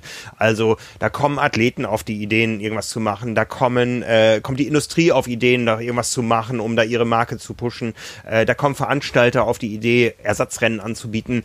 Wir können das nicht alles abbilden und wir wollen es auch nicht alles abbilden, weil es irgendwie überhand nimmt, äh, die Teilnehmerzahlen dann doch, außer jetzt vielleicht bei Ironman, sehr überschaubar sind. Also ähm, es gibt mal einzelne Aktionen, die wir uns rauspicken, wo wir sagen, okay, da stiften wir einen Preis oder sonst sowas, aber wir werden jetzt nicht äh, zur äh, ähm, zur Berichterstattung über virtuelle Triathlon-Ersatzformate übergehen. Wir verfolgen das, aber freuen uns auf den richtigen Sport, sage ich mal. Aber zurück zum Ironman Virtual Race. Ja, wollen wir die Zahlen einmal durchgehen? Das ja. ist ja eigentlich relativ schnell erledigt. Also ja. beim ersten Rennen, das war die, die 73 äh, Strecke, mhm. waren 11.054 Athleten registriert und davon gab es 6.697 Finisher. Ja. Das war am ersten Wochenende. Das Wochenende danach kam der 5150, also olympische Distanz. Da waren mehr als doppelt so viele registriert, 22.997 und davon haben 16.380 gefinisht. Ja, das war noch zur Zeit, Danach, wo die Teilnahme relativ kompliziert war, weil äh, man sich da ganz kompliziert über Active einloggen musste. Ähm, mhm. Ja, und dann wurde es einfacher. Ja, danach kam äh, am dritten Wochenende die Sprintdistanz und dann auch mit den meisten Registrierungen und äh, Finishern. Registriert waren 33.222 und gefinisht haben 20.271. Und äh, allein schon die Registrierung äh, liegt dann bis Stand jetzt von den ersten sechs Rennen 10.000 äh, Athleten über dem quasi zweit ja. Wert. Und äh, das ist schon dann eben deutlich ersichtlich, dass äh, man mehr Leute anspricht, umso kürzer die Distanzen sind. Ja. Ähm, oder dass Athleten eben mit einer Registrierung, mit den so, also mit dem generellen Training schon verbinden können, weil das die Trainingsdistanzen dann auch umfassen würde, ganz egal wie schnell man das macht. Ja. Und dann war ähm, die, die Rutsche quasi einmal durch, jedes Format hat einmal stattgefunden und dann gingen die Zahlen dann doch stark zurück danach. Ja, ähm, das Witzige ist tatsächlich, beim zweiten 5150, also am vierten Wochenende, waren sogar mehr Leute registriert als beim ersten, 765, aber es gab weniger Finisher. Ja. Ähm, also es waren, es waren 23.762 registriert und 14.553 haben gefinisht. Mhm. Und äh, ja, dann beim zweiten 73 ähm, war es tatsächlich auch über dem Wert vom ersten 73, also vom allerersten Wochenende, wo das wahrscheinlich auch äh, noch nicht so präsent war und äh, Registrierungsprozess und so weiter. Da waren 14.890 äh, Athleten registriert und 8.250 haben gefinisht. Da sieht man dann aber auch schon, dass die Zahl deutlich auseinandergeht. Ja, also ja. Da, mhm. da haben dann einfach mal äh, 6.240 Athleten nicht gefinisht oder gar nicht teilgenommen oder sich vielleicht registriert und sich dann anders überlegt oder so. Aber ähm, ja, und jetzt beim, beim letzten Wochenende, beim 5150, waren es äh, 21.250 Registrierungen und 12.704 Finisher. Ja, und jetzt kann man sich zu seinem Finish die Medaille kaufen. Ja, also die Startgebühr war ja kostenlos bei den ganzen Rennen. Da ging es jetzt erstmal darum, die Community mitzunehmen, an die Marke zu binden. Und jetzt verkauft Ironman äh, die ähm, Medaillen dazu. Kosten, glaube ich, irgendwie 20, 25 Euro. Äh, was ganz interessant ist, äh, Bestellschluss ist heute für die ersten Rennen und Lieferzeit 60 Tage. Ja, also das ist, da, da sieht man so ein bisschen die Not bei Ironman raus. Ja, also man muss jetzt eben da Bestellungen generieren, geht aber dann erst in Produktion. Darum äh, ist diese Lieferzeit so lang. Ähm, ja, da muss man jetzt eben noch aus dem ganzen äh, was schnüren. Ich glaube, da ist der nordamerikanische Markt empfänglicher als der hiesige und ja, ich, ich finde es ich find's, äh, lustig. Ja. Also ja, ich, ich kann mir, also vielleicht ist es auch nur meine eigene Einstellung, aber ich kann mir kaum vorstellen, dass sich da jemand eine Medaille irgendwo hinhängen Ja, es, es gibt äh, verschiedene Packages, also die Medaille gehört immer dazu, äh, ein Mundschutz mit Ironman auch. Also das finde ich ja eh, das finde ich ja, das finde ich ja grausam, wer momentan alles auf die Idee kommt, Mundschutze mit Logo anzubieten. Also das kann ich euch versprechen, Leute draußen, es wird keinen Mundschutz mit Carbonlaktat geben. Ja, also äh, manche Dinge, die ja, ähm, sind sicher Geschmackssache. Ähm, ja, nee, weiß ich nicht. Also, ja, gut, jeder muss wissen, wo er bleibt, aber da jetzt irgendwo aus, aus der Thematik noch Profit zu schlagen, ja, weiß nicht, ist nicht meins, ne? Aber wie gesagt, es gibt die Medaille, es gibt einen Mundschutz, es gibt ein Fähnchen, was man sich aufhängen kann, es gibt ein Cappy, also man kann da eben sein Finisher-Paket kaufen für irgendwas, man, was man jetzt indoor simuliert hat. Also, ja, wie gesagt, für mich äh, lässt sich daraus lesen, es muss Umsatz generiert werden und ja, dann hat es irgendwo seine Berechtigung und es bleibt ja immer noch jedem selbst überlassen, ob er das mitmacht oder nicht. Meine, äh, mein, mein Albtraum, also wirklich im Sinne von, äh, da würde ich äh, schweißgebadet nachts aufwachen, wäre tatsächlich, wenn die Situation so ist, dass das irgendwann, also wie in so einem, wie in so einem Filmszenario, es ist irgendwann völlig normal, dass alle immer im Alltag Masken tragen und das wird dann zum Modeaccessoire. Und es wird dann völlig normal, dass es jetzt bei großen Ketten immer mitproduziert wird. Ja, ja. Weil ja. man dann, weil man dann eben, das gehört zum Gesamtbild des Menschen. So, zeig mir deine Maske und ich sag dir, wer du bist. Ja.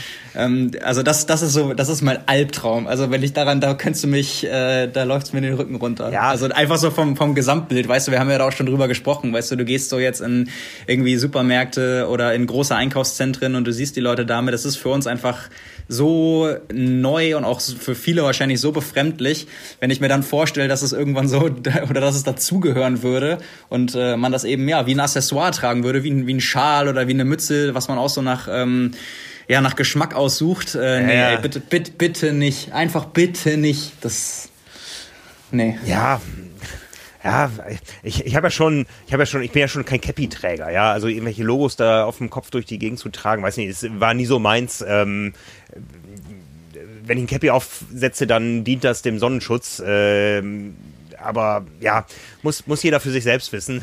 Also ich meine, ich meine jetzt, ich, ja, ich meine ich mein jetzt sogar nicht mal den ähm, die Tatsache, dass man jetzt schaut, was man irgendwie da benutzt. Also das finde ich ja sogar noch legitim. Ich meine jetzt wirklich nur die Vorstellung, dass dieser Gesamtzustand sich so normalisiert, dass es über Monate oder so völlig normal ist, dass man damit rumläuft und dann eben auch sagt so, hey, ähm, Jetzt so zur Überbrückung wäre so ein normales weißes Ding ja okay gewesen, aber wenn wir das Zeug jetzt sowieso immer tragen, dann kann ich mir auch mal eins mit schönem Muster raussuchen. Ja. Also darum ging es mir jetzt eher. Ich will einfach nicht, dass das ähm, zum Gesamtbild dazugehört. Also mhm, mhm. äh, ich, ich, ich finde ich finde das auch total merkwürdig, wenn man, äh, wenn man Leute jetzt anschaut und man kann gar nicht richtig erkennen, wie die aussehen. Ja, es ist befremdlich, ne? Also, ja, stell dir das in Kombination mit diesen hässlichen äh, Retro-Radbrillen vor, ja, diese klobigen Teile. Ah. ja, ja, ja. Ich war froh, dass sie damals weg waren und dass es irgendwann äh, ansehnliche Brillen kamen. Jetzt kommen die wieder. Ja. Gut, jedem das sagen. ich, ich wollte gerade sagen, es, es äh, trägt vielleicht dazu bei, dass man sich nicht allzu schnell ein Bild von einem Menschen macht, mhm. weil man ihn auch gar, gar nicht äh, sieht und irgendwie in eine Schublade vielleicht packt. Äh, ich hätte jetzt normalerweise gesagt, man unterhält sich dann erstmal mit ihm und lernt ihn darüber kennen, aber ja. unterhalten mit Fremden ist ja gerade auch so ein Ding. Ähm, da eine Viertelstunde zu stehen und sich zu unterhalten, wird ja gerade auch nicht gern gesehen. Ja. Von daher, ähm, ja, nicht, nicht so einfach. aber na gut. Ja, aber da wir uns beim, beim Überholen auch äh, eh nicht mehr in die Augen gucken dürfen, ist das eh alles hinfällig. ja, ganz ganze Wettkampfstrategie hinüber jetzt. Genau, genau. Ja, ähm, also so viel zum, zum Thema, was sich da bei Ironman tut. Wir sind auch da natürlich weiter gespannt, ob sich da irgendwann tatsächliche Rennformate mit vergleichbaren äh, Möglichkeiten herausbilden werden. Wir haben ja unser Event am 24. Mai, unseren Duathlon von Power and Pace. Dazu kann ich schon mal sagen, alle Infos dazu kommen am Donnerstag im nächsten Podcast mit Björn Geßmann, mit eurem Coach. Und da werden wir euch über alles auf dem Laufenden halten. Auch was dann das nächste Event betrifft, am 21. Juni äh, mag jeder, der möchte, einen Triathlon mit uns machen. Ich habe mich ja freiwillig für die Langdistanz gemeldet, sollte mal wieder trainieren gehen und da kommen bald die Infos zu. Ja, du hast hier noch aufgeschrieben, Richard Murray läuft am Wochenende 5000 Meter.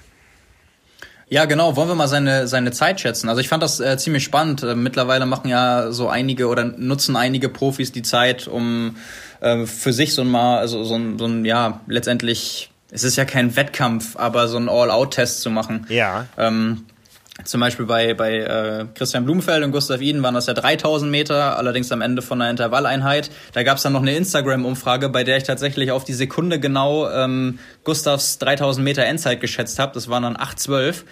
Ähm, da hatte er mir noch geschrieben danach äh, Hellseher und da habe ich, hab, hab ich ihm nur geantwortet, wenn du das nächste Mal wissen willst, wie fit du bist, dann frag mich einfach, dafür musst du dich nicht extra quälen. dann wir beide was zu lachen. Ähm, nee, das finde ich eigentlich ganz spannend. Also ein Tag vor dem Lockdown in äh, Südafrika ist auch ähm, Henry Schumann noch 5000 Meter Test allein auf der Bahn gelaufen, allerdings bei relativ windigen Bedingungen. Ähm, und ich hatte jetzt nur gesehen, dass ähm, Richard Murray, der auch Südafrikaner ist, aber zurzeit, glaube ich, äh, in den Niederlanden, weil er mit Rachel Klammer mittlerweile auch verheiratet ja. ist. Ähm, ja, jetzt so ein eigenes Event für sich macht. 5000 Meter am Ende von einer Ruhewoche läuft, also nachdem er quasi da noch ausgeruht ist. Und da habe ich mich jetzt gefragt, so einer der weltbesten Läufer im Kurzdistanz-Triathlon, was der ohne ein richtiges Event da alleine auf der Bahn zustande kriegt. Puh. Ähm, das, also, ja, vielleicht, wir können ja mal schätzen. 14,33. Okay. Nee, das schafft er schneller. Ja? Ich sag äh, 14. 11. Wow, wow. Das ist eine Ansage.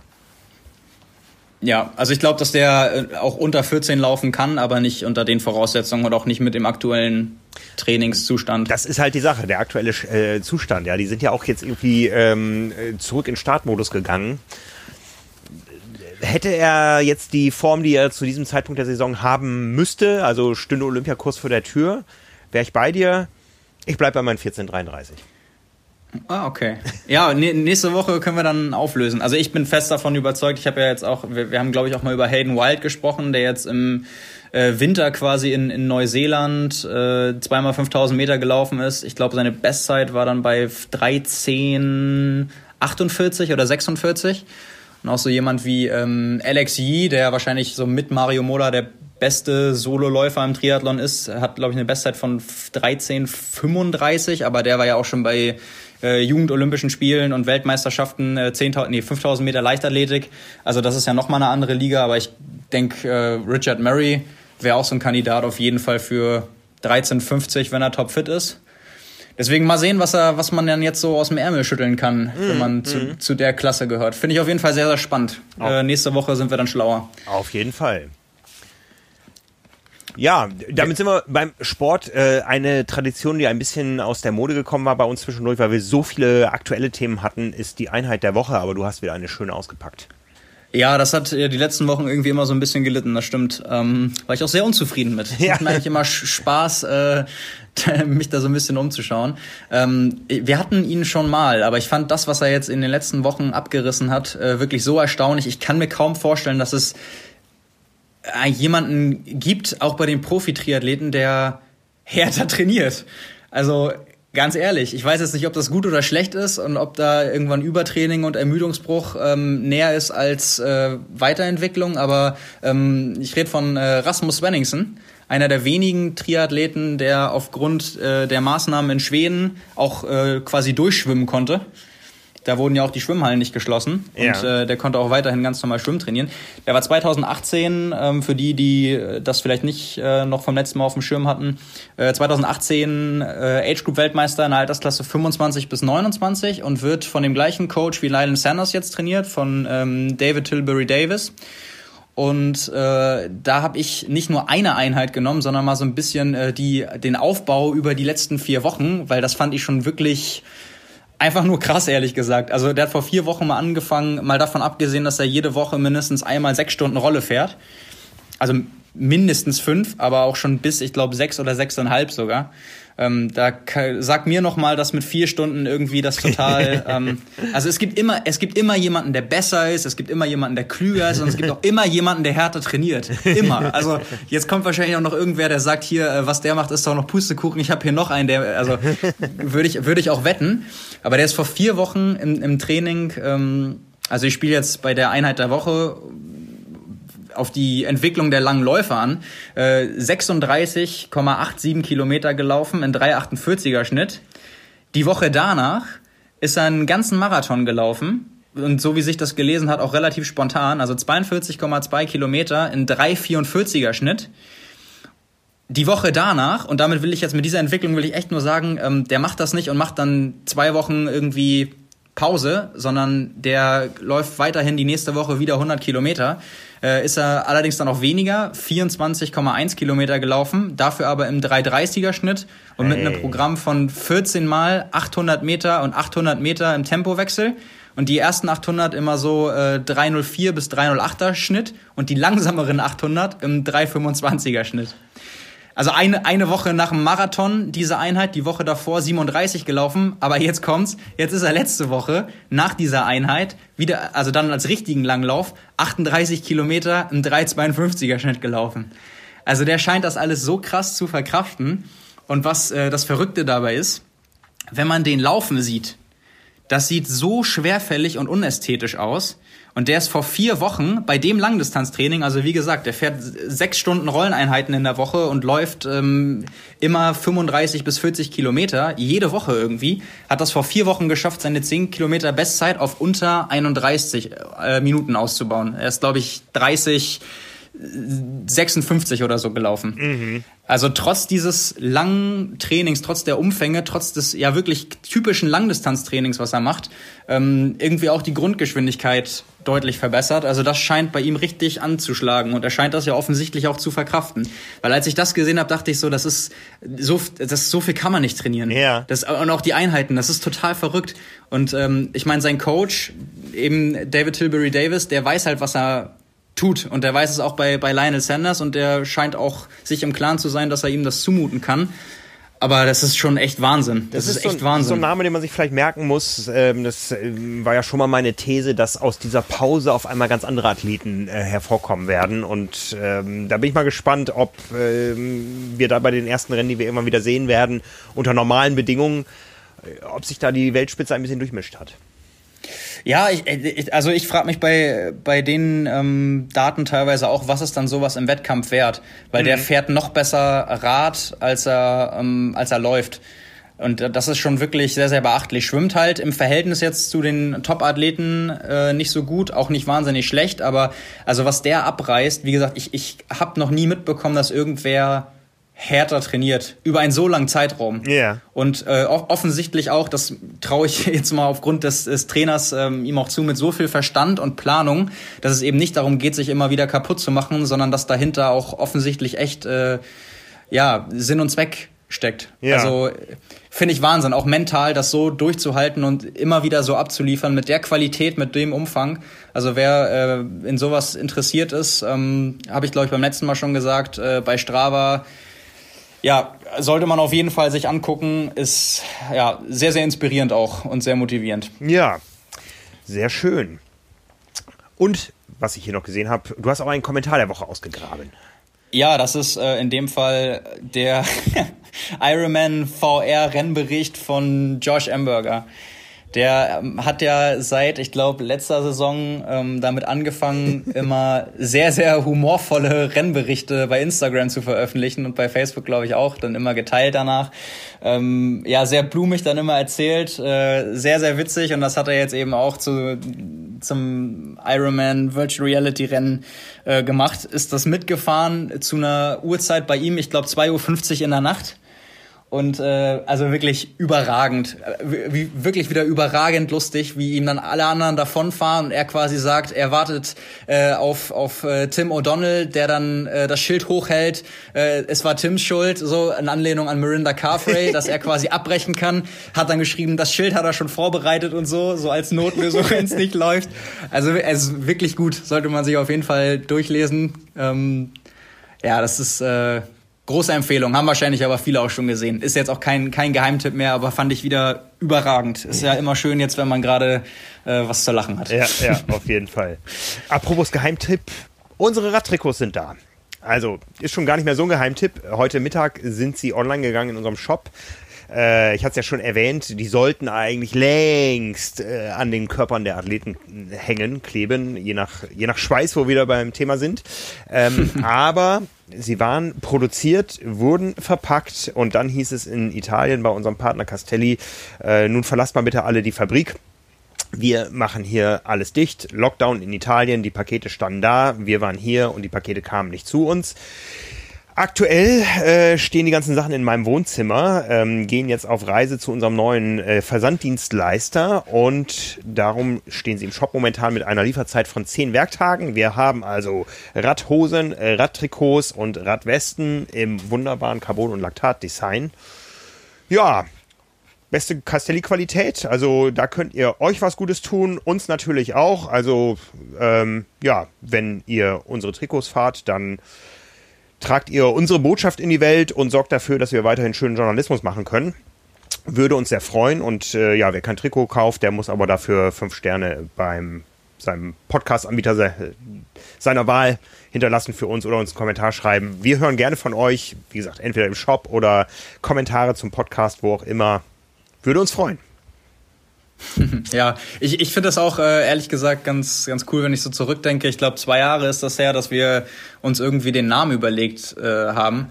Und ich glaube, ich hatte dann, äh, wir hatten, wir hatten mehrere Optionen und ähm, ich, ich glaube, dann, dann meinte ich auch irgendwie so, lass uns doch irgendwas nehmen, was alle Triathleten quasi verbindet. Und dann ja. war irgendwann einfach mal so in die Runde geschmissen, ja, Carbon und Laktat. Ja, es war tatsächlich deine Idee. Ja, ja, genau. Und da musste ich jetzt irgendwie so zurückdenken. Für mich ist jetzt auch so, jetzt mit Radtrikots und so geht es eigentlich weniger um den Podcast an sich, sondern ich musste mich dann auch so zurückerinnern an die Idee, warum haben wir das überhaupt so genannt? Mhm. Also eben halt halt das, was uns alle verbindet und was den Triathlon auch in großen Teilen jedenfalls äh, ausmacht und äh, wozu wir auch irgendwie äh, so eine so eine Hassliebe haben. Ja. Ist auch immer beides mit Schmerz verbunden, zumindest ja. zum Großteil. Aber äh, das ist ja auch das, was wir letztendlich genießen. Also von daher ähm, ja, Carbon und Laktat. Muss ich immer wieder daran denken, dann wie, wie wir überhaupt mal zusammensaßen ja. und äh, auf Namenssuche gegangen sind. Ist auch eine, für mich zumindest eine, eine sehr, sehr schöne Erinnerung. Ja, ja. Also es ist äh, ziemlich genau zwei Jahre her, dass wir eine Podcast-Fortbildung gemacht haben. Und ähm, ja, das war schon im Februar, glaube ich, vor zwei Jahren. Dann haben wir ein bisschen gebraucht, bis wir gestartet sind, weil wir selber noch so Ideen bewogen haben. Und am 25. Mai 2018 ist tatsächlich die erste Episode online gegangen. Das war dein Interview mit äh, Dan Lorang. Im Format ja. Triathlon Talk mit einem brummenden Kühlschrank im Hintergrund, äh, erinnere ich mich. Also wir haben uns auch technisch enorm weiter verbessert, glaube ich. Aber der Kanal Triathlon Talk wird tatsächlich jetzt bald zwei Jahre alt und die erste Episode Carbon und Laktat kam dann ein halbes Jahr später am 6. November 2018. Ja. Bis dahin hatten ja. wir 16 Episoden Triathlon Talk am Start. Ja, und inzwischen haben wir insgesamt 130. Das ist heute die 130. Aufnahme. Ja, irgendwie äh, auch ein schönes Gefühl, so mal zurückzudenken. Ja. Also wie gesagt, Carbonlaktat jetzt auch zum Anziehen unter trimark.de slash raddress.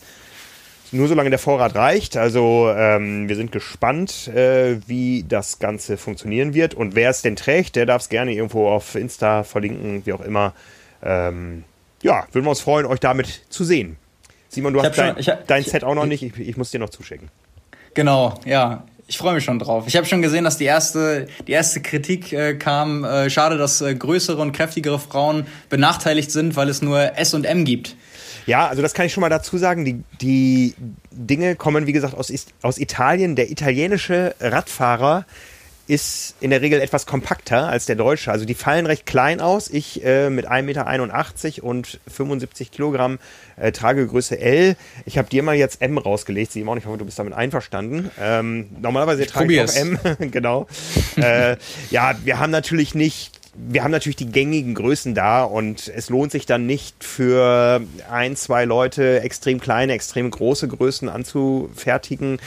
Ähm, Im Zweifel bleiben die liegen, werden nie bestellt. Also das ist immer das große Thema. Äh, wir sind Podcaster und Redakteure und so weiter. Äh, das ist jetzt ein kleines Nebengeschäft von uns. Von daher können wir da nicht alle Größen anbieten. Das würde einfach sich nicht rechnen, nicht funktionieren. Und ähm, nur aus Spaß an der Freude können wir das Ganze ja auch nicht machen. Ne?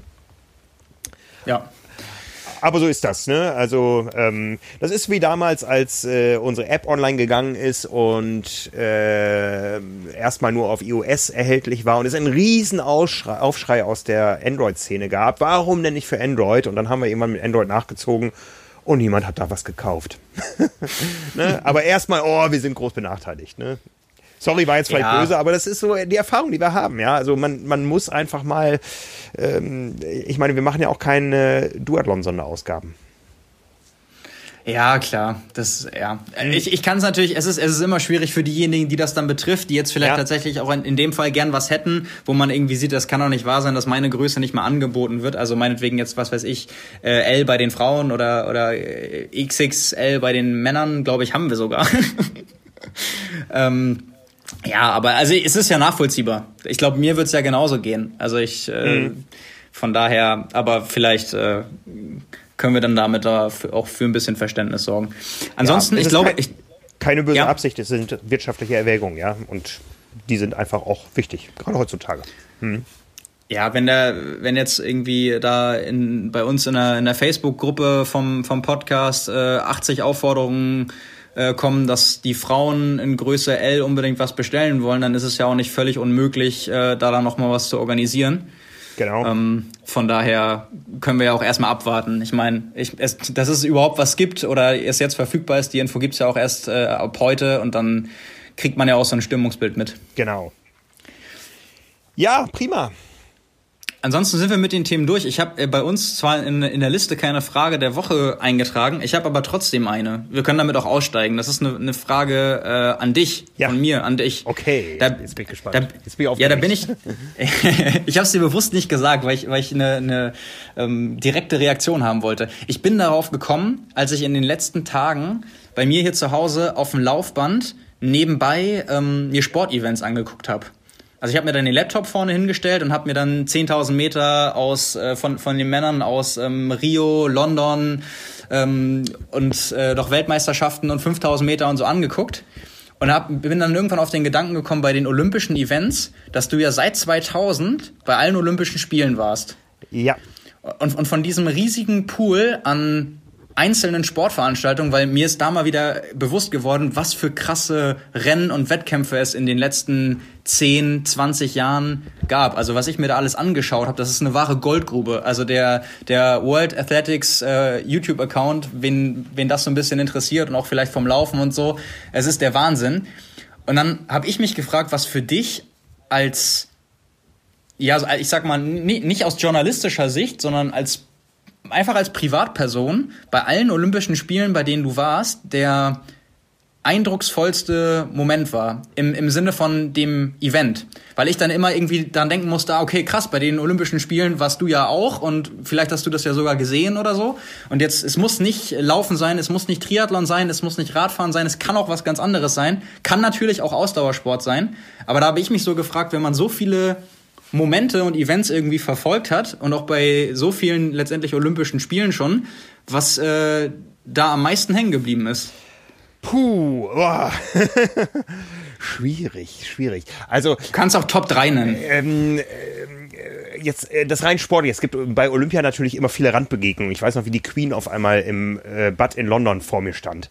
Ähm, äh, äh, aber ich sag mal, ganz sicher gehört dazu äh, Beachvolleyball Frauen Finale in Rio an der Copacabana, als Hamburg Brasilien geschlagen hat. Und ich saß in der ersten Reihe im Sand direkt am Netz als Fotograf. Also das war sicher irgendwo was, wo man gedacht hat, boah, jetzt ist man wirklich so hautnah fast wirklich dran, äh, wo Sportgeschichte geschrieben wird. Also das war klasse.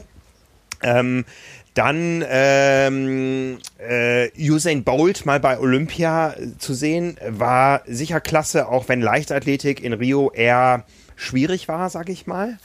Mhm. Ähm, ich sag mal, Schwimmen und, Schwimmen und Triathlon sind natürlich immer Highlights, aber das ist mein Kernjob. Also ich werde es auch nie vergessen, wie Michael Phelps mich auf dem Weg von der Siegerehrung zu seiner Mama angefasst hat. Und ich so viele Nachrichten bekommen habe aus aller Welt. Ich habe dich im Fernsehen gesehen, Michael Phelps hat dich angefasst. Ja, also der ist über die, über die Fotografentribüne. Ähm, da schrieb mir, Kollege Peter schrieb mir noch, gleich kommt er auf eure Seite. Der saß in Hamburg, hat das irgendwo gesehen. Gleich kommt er auf eure Seite. Und dann kam Michael Phelps an sah seine Mama hinter mir sitzen und, äh, und, und, und ging durch die Fotografen durch und packte mir an die Schulter. In, in dem Moment, wo er gerade zuvor die, was weiß ich, wie viele Medaille gewonnen hat äh, und noch nie ein Olympia und Nike so viele Medaillen gewonnen hatte. Ja, also ähm, das sind so, so kleine Momente. Ähm, dann gibt es auch Sportarten, zu denen ich inhaltlich null Bezug habe, wie Turnen ähm, da mal ein, ein Frauenturnfinale zu sehen, wo man weiß, ganz Amerika guckt zu und du bist beim Turnen ja wirklich richtig dicht dran als Fotograf. Also die, mm. die, die, die, Athleten sitzen da, du sitzt da ja in so einem abgedunkelten Bereich ähm, hinter so einer Brüstung und die Athleten sitzen 50 Zentimeter vor dir. Ähm, und da denkst du, oh, mein, mein, mein, Objektiv ist größer als die Athletin da. Ja, also ähm, äh, da mal wirklich so, so hautnah dran zu sein, das, das sind besondere Dinge und ähm, ja, äh, oh, da, da gibt es so viel. Und aber wo du gerade sagst, äh, Leichtathletik, ich habe tatsächlich nicht ganz so viel Leichtathletik gesehen. Die einzige Leichtathletik, die ich komplett gesehen habe, war in Athen 2004. Ich habe in Sydney war ich einmal im Stadion, am, äh, da, war, da war ich im Stadion, als der zweite Tag der Zehnkämpfer war, mit äh, Frank Busemann noch damals. Äh, ich weiß noch, wie wir dann, da hatten wir Tickets gekauft als Deutsche übers deutsche Reisebüro, wie das immer läuft, und waren dann quasi in der in der deutschen Fankurve und das waren die einzigen, die am Ende des Hinkampfs noch im Stadion waren. Frank Busemann kam dann irgendwann an und den kannte man ja noch von, von Atlanta 96 als Silbermedaillengewinner und der kam dann an den Zaun und war so ganz dicht bei Frank Busemann dran. Also das war ein Weltstar da. Ähm, irgendwann habe ich mal ein Interview mhm. mit dem geführt, da war das ganz normal irgendwie, aber ähm, und dann habe ich äh, 2004 die komplette Leichtathletik gesehen. Äh, 2008 in Peking war ich einmal im Stadion. 2012 war ich gar nicht im Stadion in London in der Leichtathletik und äh, 16 eben bei ähm, bei Usain Bowls 100-Meter-Finale. Das war schon eine Show, muss man sagen. Aber der Moment der Leichtathletik insgesamt, der mir am meisten hängen geblieben ist, war bei der Leichtathletik-WM 2001, das 10.000-Meter-Finale. Ähm, damals war 2001 erst die Triathlon-WM in Edmonton, Kanada und anschließend die Leichtathletik-WM mit zehn Tagen Pause dazwischen, wo ich Urlaub in den Rocky Mountains gemacht habe. Und ähm, ich war da als schreibender Journalist akkreditiert, ähm, zusammen mit Silke als Fotografin. Und Silke hat also dieses 10.000 Meter Finale fotografiert. Ich äh, habe die Fototribüne verlassen und bin in den äh, Äthiopien-Block gegangen, wo richtig Party war. Und das war das Rennen, das war die erste Niederlage von Heile Gebrselassie. Also diese Stimmung da, als Heile abgehängt wurde und der äh, Weltmeistertitel nach Kenia ging. Äh, diese Trauer ähm, der Äthiopier damit zu erleben, boah, das war Gänsehaut.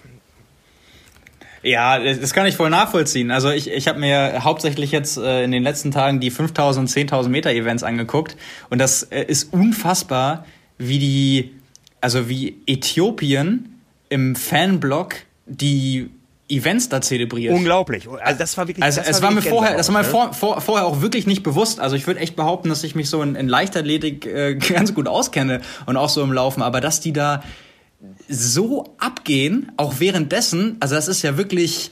Ja, äh, ich, ich, ich weiß nicht, das muss wahrscheinlich daran liegen, dass das äh, irgendwie Nationalsport ist. Ich will also so, so, so ein bisschen wie bei uns dann äh, alle bei Fußball ausrasten würden, ganz egal wie starken Bezug sie dazu haben, einfach weil das so eine so eine starke Verbindung herstellt, muss ja. es bei denen einfach laufen sein. Das habe ich vorher noch nie so krass wahrgenommen. Ich will nicht ausschließen, dass ich mit denen geweint habe am Ende.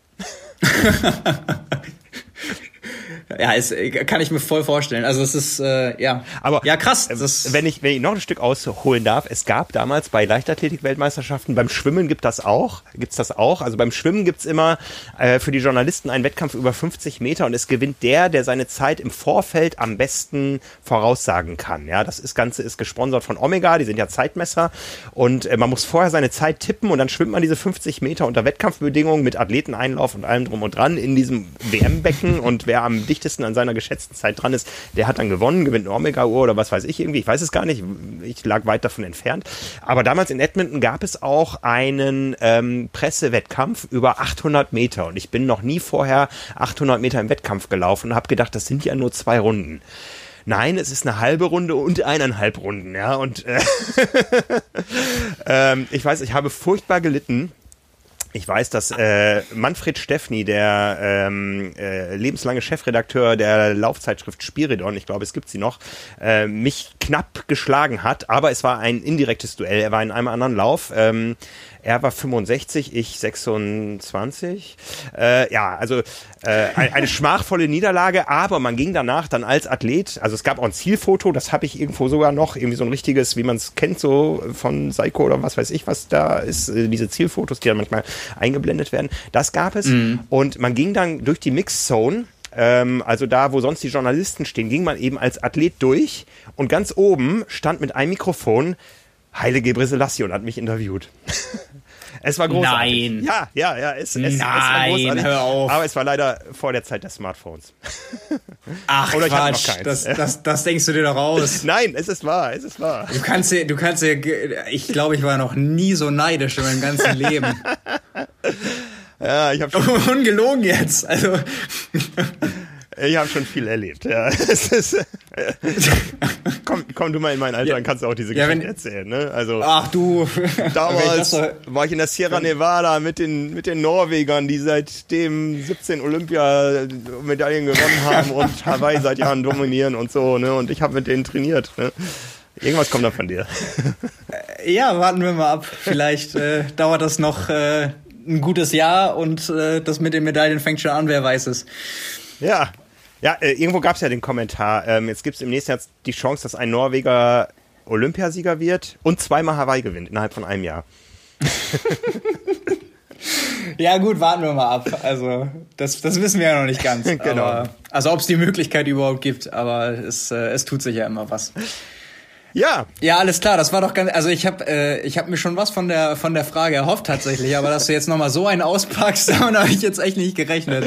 Ja, Entschuldigung, ich dass ich bisschen aus, ausschweifend wurde. Ja, aber wobei mein Olympia-Highlight ähm, schlechthin, äh, was mit Olympia zu tun hat und nicht Sport ist, bleibt ja nach wie vor und das wird äh, schwer schlagbar sein. Meine Audienz bei Buzz Aldrin beim zweiten Mann auf dem Mond und die Eiseskälte. Ähm, ähm, die uns drei Journalisten, äh, äh ich glaube, ich habe schon mal erzählt, also wir, auch, auch das hatte mit Omega zu tun. Omega ist großer Olympiasponsor, präsenter, ähm, äh, macht die Zeitmessung nicht nur beim Schwimmen, sondern in ganz vielen Disziplinen, auch wo man gar nicht an Zeitmessung denkt. Und Omega hat immer ein großes Haus in den Olympiastädten. Und die hatten da eben das Omega-Haus am Ipanema Beach Und äh, da wir Schwimmsportmedien sind, auch mit der Zeitschrift Swim und Omega da ein bisschen dichter dran ist, auch am Schwimmen, ähm, kamen die irgendwie auf die Idee, äh, Buzz Aldrin äh, besucht uns, weil Buzz Aldrin auch äh, Omega Testimonial ist, weil Omega Uhren die einzigen Uhren sind, die bisher auf dem Mond waren, ja. Und äh, Buzz Aldrin, eben der zweite Mann auf dem Mond,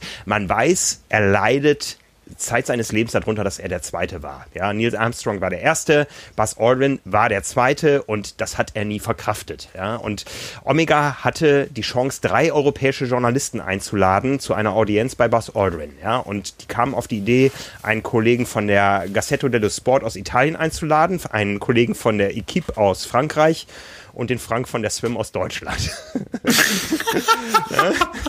und ähm, dann äh, äh, kamen wir also hin ins Omega-Haus, alles vom Allerfeinsten. Ja, die hatten da Themenräume, irgendwie eine Omega-Unterwasserwelt, eine Omega-Weltraumwelt und es war wirklich oberkrass, was die da aufgefahren haben, ja, und da mussten wir uns irgendwann da ein, einfinden vor diesem Raum, wo Buzz Aldrin dann die amerikanische Delegation begrüßt hatte.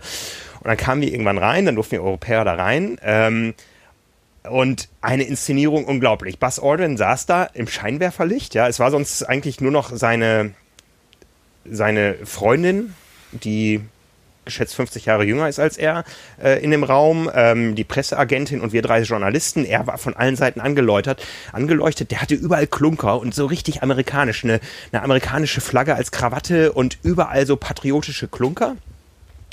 Und äh, dann saßen wir da so und ähm, dann hieß es irgendwann, okay, jeder von euch darf zwei Fragen stellen. Und äh, dann fing der Italiener, glaube ich, an und stellte die Frage, äh, Herr Aldrin, wie fühlt es sich an, dass Sie die Silbermedaille in der Disziplin Mondwanderung ähm, oder Mondspaziergung äh, erreicht haben? Und dann waren echt 30 Sekunden Eiseskälte und ein bohrender Blick von Buzz Aldrin, der, wie gesagt, sein Leben lang darunter gelitten hat, dass er nur Zweiter war.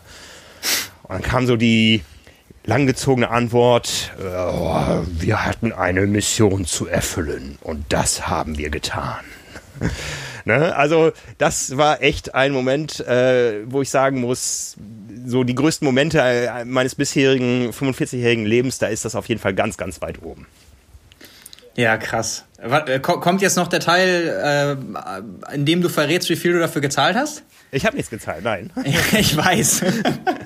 ich, ich weiß nur, oh, der Preis war verdammt hoch. Also ähm, vor Olympia redet man immer über das Verkehrschaos in den Olympiastädten, was äh, laut meiner Erinnerung nie eingetroffen ist. Also Verkehrsinfarkt London hat es nicht gegeben. Auch mhm. in Rio ähm, war alles easy und ähm, diese Audienz bei Buzz Aldrin war an dem Tag, an dem Marco Koch äh, Olympiasieger über 200 Meter Brust werden wollte. Wir wissen alle, es hat nicht stattgefunden, also er ist nicht Olympiasieger geworden, aber ich musste von äh, vom Ipanema Beach zum Olympiapark mit dem Taxi. Und das war wirklich die einzige Zeit, wo ich den kompletten Verkehrsinfarkt in Rio äh, erlebt habe. Ich bin über zwei Stunden Taxi gefahren, kaum vorwärts gekommen. Die Zeit rückte näher, ähm, dass ich in dieses Stadion musste, in dieses Schwimmstadion. Irgendwann habe ich dem Taxifahrer gesagt, komm hier, nimm dein Geld, ich laufe. Und ich bin gerannt die letzte halbe Stunde mit einem fetten Fotorucksack, um rechtzeitig zu Marco Kochs ähm, Angriff auf die Goldmedaille im, im Stadion zu sein. Und ja, der Rest ist Geschichte. ich weiß noch. Wenn ich, mir das, wenn, ich mir, wenn ich mir das so anhöre, müssen wir dazu irgendwann mal eine Sonderfolge machen. Ja, nächstes, also, Jahr, nächstes Jahr vor Tokio, falls es ein nächstes Jahr mit Tokio geben wird. Ja, echt. Also da, also wirklich, da musst du echt, also mal erzählen von den ganzen Olympischen Spielen seit seit Sydney, ne? Warst du überall? Seit äh, Sydney war ich bei allen Sommerspielen und einmal in Turin bei den Winterspielen, aber nur als Tourist habe ich mir die Eröffnungsfeier angeguckt und sonst keinen Sport gesehen. Also ja. ja, da, da, da fällt äh, uns sicher was ein. Also wenn ich das so höre, glaube ich, hast du tatsächlich viel zu erzählen, was auch äh, ja, sehr, sehr spannend ist. Also viel von dem kannte ich jetzt, ähm, kannte ich jetzt auch noch nicht. Ich habe ganz bewusst bei der Frage gesagt, äh, in, im Zusammenhang mit sportlichen Entscheidungen, weil ich sonst wusste, dass du die Geschichte erzählst. Aber gut, jetzt äh, hat es auch nochmal gepasst. ja. Ja, wunderbar. So haben sind wir, wir durch, glaube ich, für heute. Ja, da haben wir doch irgendwie noch, noch ein bisschen geplaudert am Ende. Tut doch auch mal gut. Sehr schön. Alles klar, dann euch da draußen eine schöne Restwoche, auch wenn es noch früh in der Woche ist. Wie gesagt, es gibt noch eine weitere Podcast-Folge am Donnerstag mit Björn Giesmann mit allen Informationen zu unseren beiden Events am 24. Mai und 21. Juni mit Infos, wie es im Programm Power and Pace weitergehen wird, äh, mit den neuen Trainingsplänen für den Juni, die jetzt die Tage kommen und allem weiteren. Und Simon und ich, wir hören uns nächste Woche wieder. Bis dahin, genau. vielen Dank dir, Simon. Ja, danke dir, Frank. Vielen Dank fürs Zuhören und bis zum nächsten Mal. Bis zum nächsten Mal und dann tauschen wir uns über Schweiß aus. Richtig. Gut, bis dann. Bis dann. Ciao, ciao. Ciao.